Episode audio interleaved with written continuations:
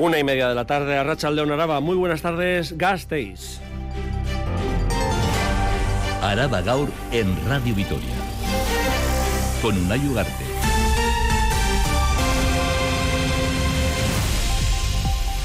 Reunión esta mañana de la directiva de Michelin y los representantes del comité de empresa. La multinacional ha informado que solo 45 trabajadores han presentado voluntarios a las bajas incentivadas, traslados y prejubilaciones, frente a los 150 que planteaba la dirección para hacer frente a las malas previsiones de producción a causa de la caída de la demanda para este año. La situación se complica. La segunda factoría más importante del territorio, desde los sindicatos, en una primera valoración, critican que la empresa no ha mostrado datos reales y temen medidas traumáticas. Iñaki Fernández de SK está aplicando medidas traumáticas de las cuales no se había hablado en el seno del comité de empresa y estamos viendo como compañeros nuestros y compañeras, ya sea de la propia plantilla o de la subcontrata, se están quedando en la calle. En el Ayuntamiento de Gasteiz, en la Casa Consistorial de la capital, al final Euskal Herria Bildu se ha abstenido en la votación de los presupuestos, salen adelante de forma inicial con los votos del Partido Socialista y del PNV. En la Comisión de Hacienda se ha materializado el pacto alcanzado por las tres formaciones. Un debate de un tono mucho más relajado, el de hoy, eso sí, buenas palabras entre socialistas, y tales y la coalición soberanista, pero reproches por parte del PP por el giro radical que dicen coge el equipo de gobierno. No se han hecho esperar las respuestas. Iñaki Gurtubay, PNV y Rocío Vitorio, Euskal Herria pues yo querría que me dijeran qué tiene de radical dedicar dos millones a viviendas comunitarias. ¿Qué tiene de radical la llegada de la fibra óptica al casco viejo? Esto no es ningún giro radical, es una política a favor de Vitoria. Ahí, en esa política radical de mejorar la vida de Gasteiz, es donde va a estar colocada EH Bildu. Y ayer les adelantábamos en Radio Vitoria que Hispania Nostra, la asociación que vela por la protección del patrimonio, ha incluido el monumento de la batalla de Vitoria en su lista roja de elementos en peligro. La escultura ubicada en el centro de la Plaza de la Virgen Blanca tiene más de 105 años de historia. El que fuera jefe del Servicio Municipal de Rehabilitación del Ayuntamiento de Vitoria-Gasteiz, Paulino Medina, reclama una actuación en profundidad.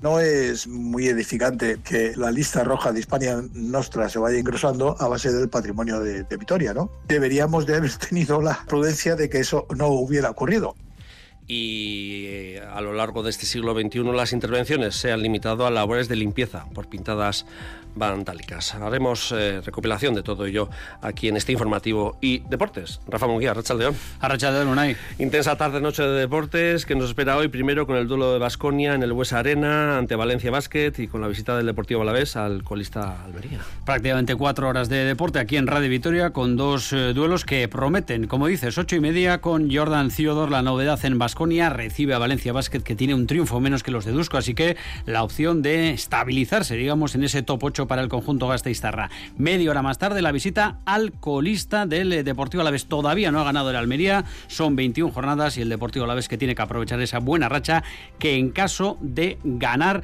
eh, llevaría al conjunto gasteiztarra una racha de 9 de 9 y prácticamente eh, se instalaría en la zona templada de la tabla a partir de las 8 deporte a tope prácticamente hasta las 12 aquí en Radio Vitoria. Y sabemos cómo queda lo de la Copa, ¿no? No, todavía no. Está haciendo las dos y cuarto, digo.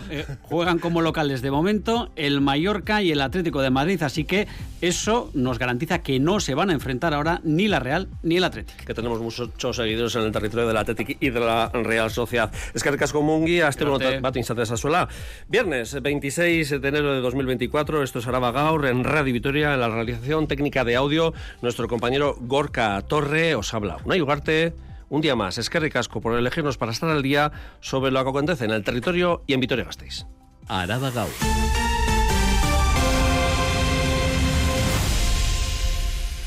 Otra jornada de cielo raso y sol en nuestro territorio. En las próximas horas habrá intervalos de nubes medias y altas, pero la tarde será también soleada.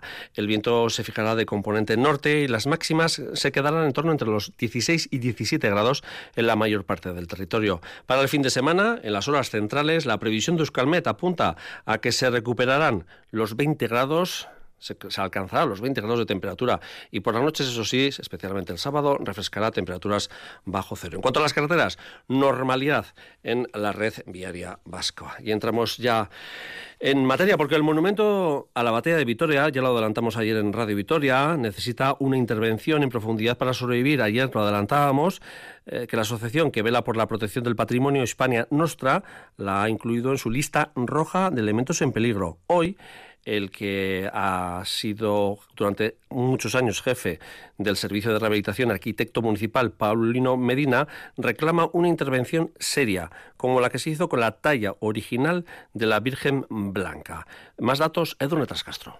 El paso del tiempo y la climatología gastistarra producen un desgaste continuo en el patrimonio si no se interviene para frenarlo. Es lo que le ha sucedido al monumento de la Batalla de Vitoria, imagen de la ciudad que, como les hemos adelantado en Radio Vitoria, está en peligro. Su historia ha tenido intervenciones menores para limpiarla, y es que en 2014 arrojaron contra ella pintura morada. En 2017 y 18, vándalos realizaron pintadas. Intervenciones que recuerda el que fue jefe del Servicio Municipal de Rehabilitación del Ayuntamiento de Vitoria, Paulino Medina ha tenido dos intervenciones para quitar el tema de las pintadas, pero han sido intervenciones ligeras. Iban a realizar una intervención cosmética pero no profunda, porque profunda significa implicar pues más tiempo, más recursos, más dinero reclama una actuación en profundidad. Hacen falta recursos e inversión. El monumento ha perdido elementos, un ramo de olivo, daños en el caballo del general Álava. Y yo creo que ese cáncer de la piedra pues no se ha llegado a tratar. Y únicamente pues cada X tiempo pues van perdiendo elementos, de elementos de decoración, de ornamentación, de esa serie de cosas. Cree que la intervención se debe asemejar a la que se llevó a cabo en la talla de la Virgen Blanca. Le entristece que la lista roja de Hispania Nostra crezca a expensas del patrimonio a la vez y que haya que llegar a este punto para llamar la atención de las instituciones. Y cerca de este monumento, en la Plaza de la Virgen Blanca, nos vamos hasta la Plaza Nueva, la Casa Consistorial. Cambio de timón, en la política gastistarra, también vasca, pacto histórico entre las formaciones del gobierno, Partido Socialista de Euskadi y PNV, del gobierno municipal, y el principal partido de la oposición, Euskal Herria Bildu. Ayer saltó la noticia que hoy se ha visualizado en la Comisión de Hacienda. El presupuesto de Maider Echevarría supera el primer trámite, con los votos, eso sí, del Partido Socialista de Euskadi y PNV, y la abstención de Euskal Herria Bildu, y se han aprobado de forma inicial estos presupuestos para el ejercicio 2024, que tendrán que ser ratificados en pleno el próximo día 30. En la Comisión de Hacienda se ha materializado, se ha visualizado ese pacto eh, alcanzado entre estas tres formaciones. Más datos, Silvia Núñez. Sí, cambio de timón y cambio de tono también. Esto se ha escuchado esta mañana en la Comisión de Hacienda de los portavoces del Gobierno, John Armentia, PSE, e Iñaki Gurtubay, PNV. Solamente reiterar mi agradecimiento al grupo Euskal Herria Bildu. Que ricasco, zuek eh, hartu duzuen jarreragatik, nik uste dut oso jarrera eraikitzaile esan dela, zuen eh, aportazioa oso, oso onuragarria da gazteiz osoaren txat, eskerrik asko. Y la formación aludida a la otra parte del acuerdo Euskal Herria Bildu respondía también en un tono hasta ayer nuevo, al menos en lo que llevamos de legislatura. Rocío Vitero es su portavoz. Y frente a políticas y comentarios desde el enfado o desde el revanchismo, desde H. Bildu lo hemos visto claro. En la política hay que demostrar mucha generosidad y ahí es lo que nos va a llevar a llegar a todos los acuerdos siempre que mejoren la vida de la ciudadanía. Menos conciliadoras se han mostrado las formaciones que han quedado fuera del acuerdo. Tanto el Carrequín Podemos como el Partido Popular han expresado decepción y enfado. Carviñe Ruiz del Carrequín Podemos contraatacaba y se dirigía directamente a EH Bildu. Bildu viene a lavarle la cara al PNV proclamando un partido progresista, porque igual que la señora Echevarría quería ser alcaldesa, fuera como fuera, con quien fuera, Euskal Herria Bildu en estos momentos lo único que anhela es poder gobernar. Le da igual con quién. Y la portavoz del PP rescataba las críticas de radicalidad. Ainhoa Domaica. Ustedes han decidido pactar con la radicalidad y llevar a Vitoria a la radicalidad con este pacto, como digo, inédito con Bildu. Un discurso que desmontaban tanto el concejal nacionalista Iñaki Gurtubay como la propia Rocío Vitero de EH Bildu. Pues yo querría que me dijeran qué tiene de radical dedicar dos millones a viviendas comunitarias. ¿Qué tiene de radical la llegada de la fibra óptica al casco viejo? Esto no es ningún giro radical, es una política a favor de Vitoria. Ahí en esa política radical de mejorar la vida de Gasteiz es donde va a estar colocada EH Bildu. Eso sí, las tres partes del acuerdo han insistido en que es eso, un acuerdo presupuestario, no un acuerdo de legislatura. Y el Gobierno ha invitado tanto al PP como al Carrequín Podemos a seguir pactando políticas en Vitoria-Gasteiz. Avances en la negociación de Tuvisa, el Consejo de Administración y el Comité se reunirán el próximo miércoles 31 de enero tras la Asamblea General celebrada por el Comité esta semana, en la que se decidió adelantar esa huelga indefinida a partir del 10 de febrero. Así es López de Sabando, portavoz del Comité.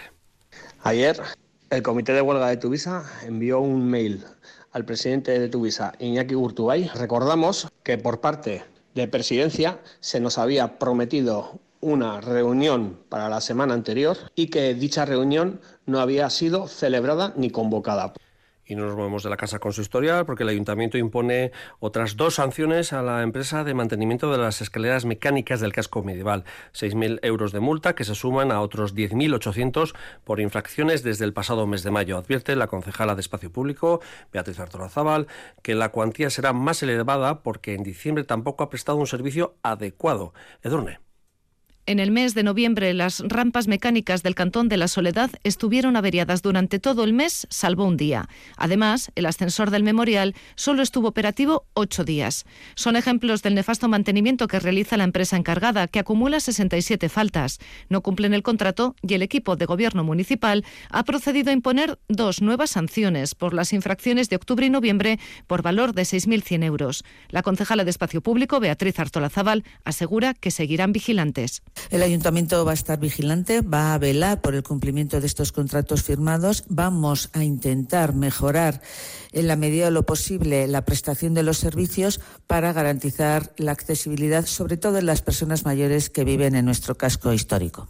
La empresa es reincidente. Desde mayo a agosto ha sido sancionada con otros 10.800 euros y la cuantía va a seguir creciendo porque en diciembre las deficiencias han continuado. La residencia foral Chagorrichu concluye las obras de ampliación de sus espacios comunes, a pesar de reducir en seis las plazas residenciales.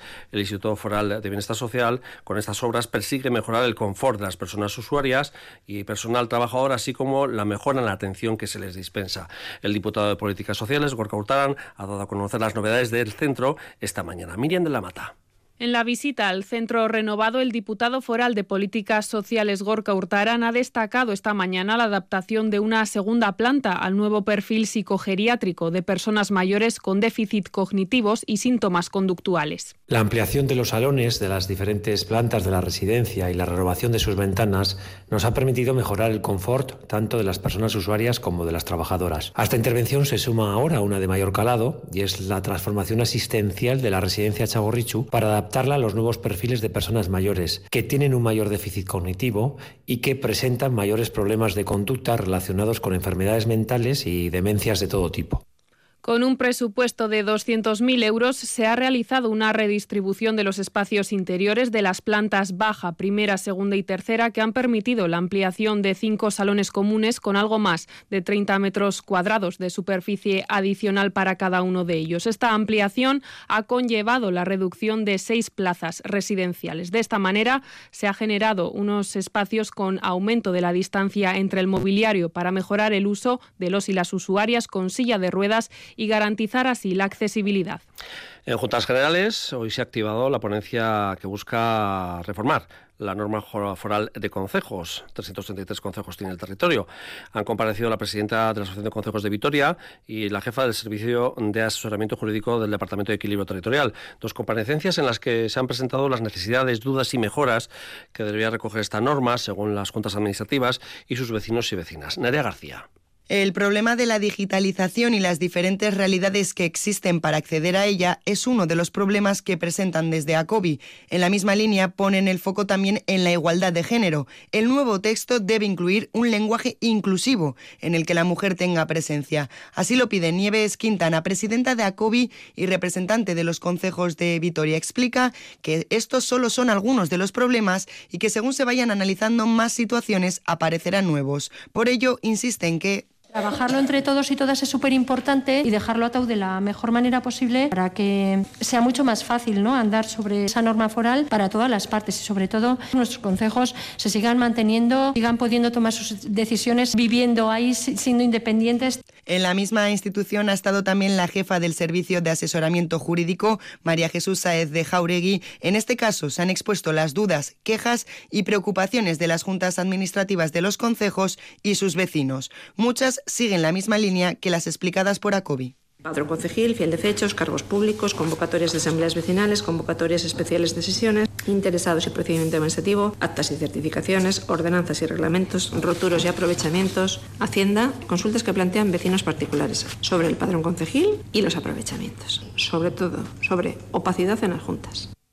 Esta ponencia pone en marcha de nuevo un debate hacia la actualización de la norma foral de concejos que comenzó hace más de dos legislaturas. Y damos un pequeño salto hasta Madrid, porque la Diputación ha presentado en Fitur, la Feria de Turismo, una nueva propuesta de turismo industrial de nuestro territorio, como ejes la Mina Lucía, la Vía Verde del Ferrocarril Vasco Navarro, el Museo Naipers Fournier, el Barrio Obrero de Zaramaga, el Valle Salado de Añana, Cristina González, diputada de Turismo, y Amaya Barrera, diputada de Sostenibilidad que pone a disposición de quienes nos visitan una fantástica forma de explorar y comprender una rica historia, la historia de la industrialización, el legado obrero y su profunda huella en nuestro territorio, en Álava. Este contribuye además a la preservación de nuestro patrimonio histórico, la revitalización de áreas industriales abandonadas y el desarrollo sostenible a través del turismo responsable.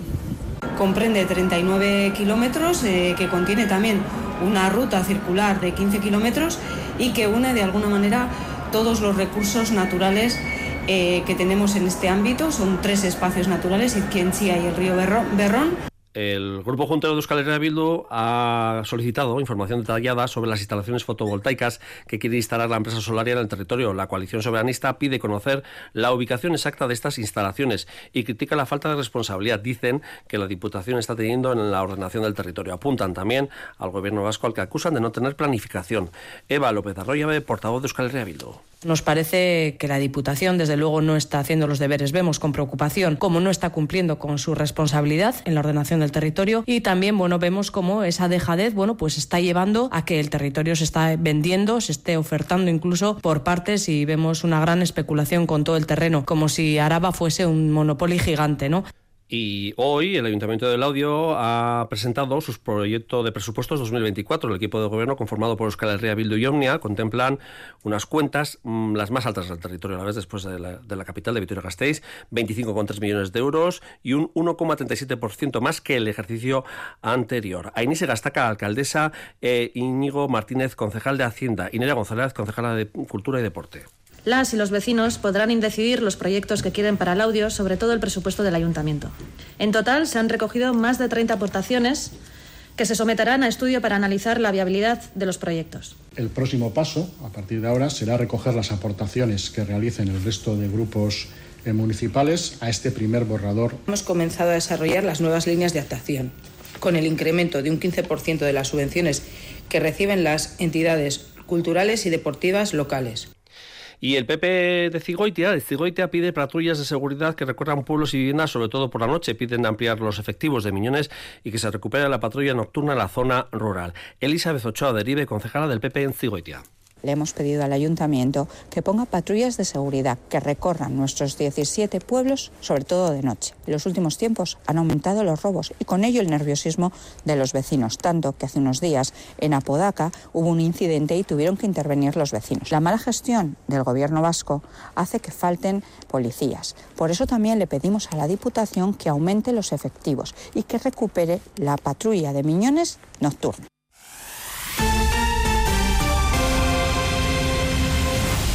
Lo decíamos en portada, Michelin ha comunicado a los sindicatos cuántos trabajadores y trabajadores han solicitado bajas incentivadas, traslados y jubilaciones que afectarán a 150 trabajadores. Pues bien, solo 45 han solicitado acogerse a alguna de estas figuras. En paralelo, la parte social denuncia que la multinacional francesa está tomando medidas traumáticas. Adrián Nicolau. Sí, ya conocemos cuántas personas se han acogido a las bajas incentivadas en Michelin Vitoria. En concreto son 11 personas que han solicitado acogerse a contratos relevos extraordinarios, 22 bajas incentivadas y 12 que han pedido el traslado a otros centros. Por lo tanto, apunta la multinacional francesa, todavía hay que darle salida a 105 trabajadores. Y es en este contexto en el que la parte social se muestra muy preocupada porque en paralelo la empresa ha comenzado a tomar medidas traumáticas. Iñaki Fernández, ESK. No se está permitiendo el retorno de personas que están en excedencia y que tenían garantizado su retorno por convenio, se está despidiendo a gente por motivos disciplinarios que luego se reconocen improcedentes. Y por otro lado se está rescindiendo los contratos a las empresas subcontratadas, con lo cual está llevando a cabo las empresas subcontratadas un despido de nuestros propios compañeros y compañeras algunas de esas medidas apuntan desde el sindicato LAB se han empezado a tomar una vez se comunicó que había que dar salida a 150 personas. Una y Arregui. Llevamos ahora mismo tres despidos disciplinarios en lo poco que llevamos de año. Sí que lo de las excedencias ha sido a partir de este año, desde que nos comunicó que existía un excedente, pues la empresa dice que no tiene sitio para esa gente a la que en principio tenía un ingreso garantizado. Asimismo, la multinacional francesa ha comunicado a la parte social que durante el mes de febrero se desactivarán varios turnos de fin de semana que afectarán a unos 800 trabajadores. En palabras del sindicato LAV, serán casi todos los fines de semana de febrero. Es que casco Adrián Nicolau y en, en aumenta el interés de vecinos y vecinas y negocios para constituirse como comunidades energéticas y autoabastecerse. Ya hay más de una docena de proyectos en marcha. La comunidad energética de Ariz Navarra fue pionera y espera en breve echar a andar. Solo necesita el permiso de Iberdrola para conectarse a la red. Además, les adelantamos que ya trabajan para constituir una segunda comunidad en un proyecto aún más ambicioso para realizar una transición en calefacción y buscar la implicación del ayuntamiento como ha hecho Aldave o Zaramaga. Edurne Trascastro. 55 usuarios conforman la comunidad energética de Ariz Navarra, entre ellos el Colegio San José, negocios como una clínica dental, un salón de belleza, un despacho de abogados y una sociedad gastronómica, además de 50 viviendas. En total, 100 kilovatios. Esperan en breve conectarse a la red. José Mari Martioda que estamos pendientes ya de la conexión de Iberdrola y nos hemos retrasado un poco más. Toda la parte no es imputable toda la responsabilidad de Iberdrola, que no te da facilidades, evidentemente, pero también pesa el, las tablas y el, el adiestramiento que tenga el instalador a la hora de hacer la tramitación con Iberdrola, ¿no? Pero la Comunidad Energética de Ariz Navarra tiene muchos más proyectos en marcha. De hecho, este año quieren constituir una segunda comunidad para migrar las calefacciones de gas y gasoil del Colegio San José y de varios edificios. Tienen ya suficiente músculo como para intentar que se implique el Ayuntamiento de Gasteiz. En principio nosotros estamos pensando en una segunda comunidad energética pues para hacer un tema de aerotermia, tanto el colegio como nosotros y a lo mejor Castilla 58 con algún edificio más como para que también se implique el ayuntamiento con algún tipo de calefacción de energía renovable que pueda poner en la zona como en la zona de Aldave o se está haciendo ahora en Zaramaga. El próximo miércoles trasladarán esta propuesta en un encuentro de la Red de Comunidades Energéticas de Vitoria, que celebran trimestralmente para intercambiar conocimiento. Acudirán representantes del ayuntamiento para hablar sobre la transición energética. Y el servicio de la asistencia Betión cierra el año 2023 con 68.817 usuarios, de los que el 12,52% son alaveses y alavesas, casi 5.500 más que en 2022. La consejera de Igualdad, Políticas Sociales, Nerea Melgosa, ha ensalzado los beneficios de este servicio. La conocida medalla roja es mucho más que una alarma para cuando se produce una caída. La teleasistencia es compañía, es apoyo, pero también supone una garantía a las familias. Se dirige a personas mayores de 75 años que viven solas, personas en riesgo de dependencia, personas con dependencia reconocida y personas en riesgo de aislamiento social. Araba Cultura. Ese es un poco mi mérito, el, el traducir en formas tangibles pues toda la serie esa cosmogónica que nos, nos, nos descubrió. El próximo 6 de mayo cumple 100 años del nacimiento de Néstor Basterrechea, uno de los artistas más influyentes, polifacéticos y que más contribuyó, contribuyó a la renovación del arte vasco durante la segunda mitad del siglo XX. Más de 20 instituciones y entidades culturales se han unido para conmemorar ese nacimiento. Charles Duque y Arracha León. Arracha León, las actividades y exposiciones programadas celebran la obra y la enorme influencia del artista bermeano en ámbitos tan diversos como las artes plásticas, el diseño, la arquitectura o la cinematografía. Basterrachea comentaba en el documento sonoro que hemos rescatado de nuestro archivo que su principal mérito fue la serie Cosmogónica Vasca, pues esa serie la podremos ver en Montehermoso desde el 21 de junio y en mayo el Museo Artium acogerá una muestra que va a profundizar en su producción cinematográfica. de Ibarrondo. Diversas instituciones se han reunido en el Artium para conmemorar al artista Néstor Basterrechea. Diseño, artes plásticas, cine, escultura. Como bien ha recordado Ramiro González, diputado general, Basterrechea dominó varias disciplinas y marcó completamente la escena artística de los 50 de Euskal Herria por lo que ha supuesto para el desarrollo de la cinematografía vasca, por su singular trabajo en el ámbito del diseño y en el de la arquitectura. Y en general, esta celebración es más que necesaria por el incuestionable compromiso de nuestro Basterrechea con la cultura y la sociedad de nuestro país. Así, a lo largo de este año y principios del 2025, se podrá disfrutar de un amplio programa cultural con diversas actividades y exposiciones. Bingen Zupiría, consejero de Cultura y Política Lingüística. El gran cometido de este centenario será el de repasar, releer y reinterpretar su trabajo y su obra, que continúa viva. En Araba, el programa arrancará el 10 de mayo en el Artium con la exposición Basterrechea en el archivo. Además, Gorka Basterrechea, uno de los hijos del artista, ha señalado que el museo también ha preparado una página web con la línea temporal. Toma como base el fondo documental de Néstor Basterrechea, donado por la familia al museo, que ofrece la posibilidad de consultar la documentación del artista sobre su trayectoria profesional. La serie cosmogónica vasca, con 18 esculturas, estará expuesta en Montermoso a partir del 27 de junio y el Ayuntamiento de Asparrena impulsará una semana cultural de Basterrechea. Es que ricasco Iraide, el guitarrista Tomatito abre hoy el ciclo de flamenco del siglo XXI que cumple su edición número 27.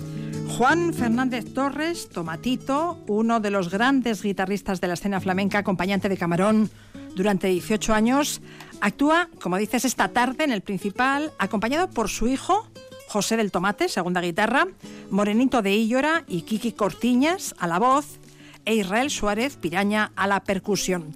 Antonio Benamargo, el director del ciclo flamenco del siglo XXI, nos adelanta el repertorio que van a ofrecer. Pues va a ser un concierto de guitarra flamenca con los estilos básicos que se suelen hacer. Siempre suele tocar por soleá, suele tocar un poquito por siguirilla, por supuesto los cantes, los cantes mineros, los toques mineros de su tierra, de Almería, Normalmente su hijo, que lo lleva de segundo guitarrista, también suele hacer una, danza mora y después, por supuesto, mm, siempre están los tangos y la bulería. La cita a las siete y media en el principal y a las nueve de la noche en la Jimmy Jazz Lier.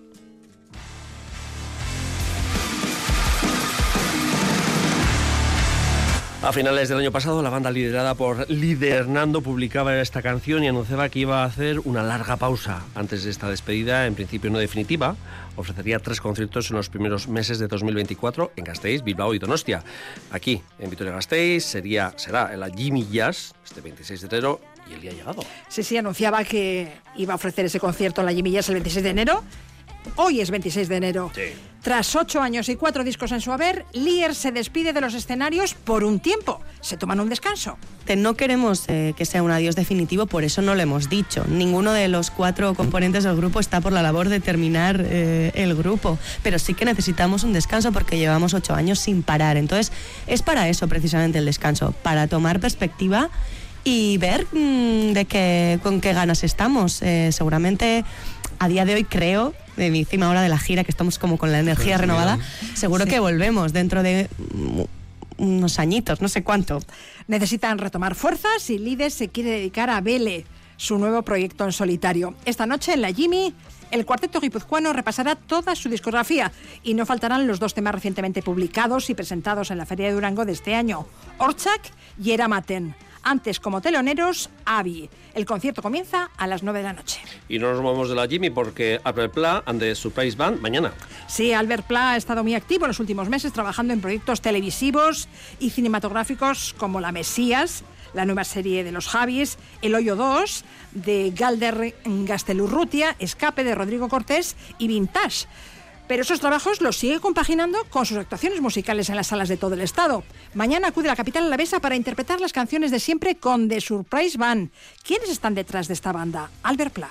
Subiremos a Diego Cortés, que ya es un guitarrista con el que, que hemos venido aquí mil veces en Vitoria, un guitarrista flamenco. Y luego está Judith Farrés, que es la que ha hecho la producción y los arreglos y así.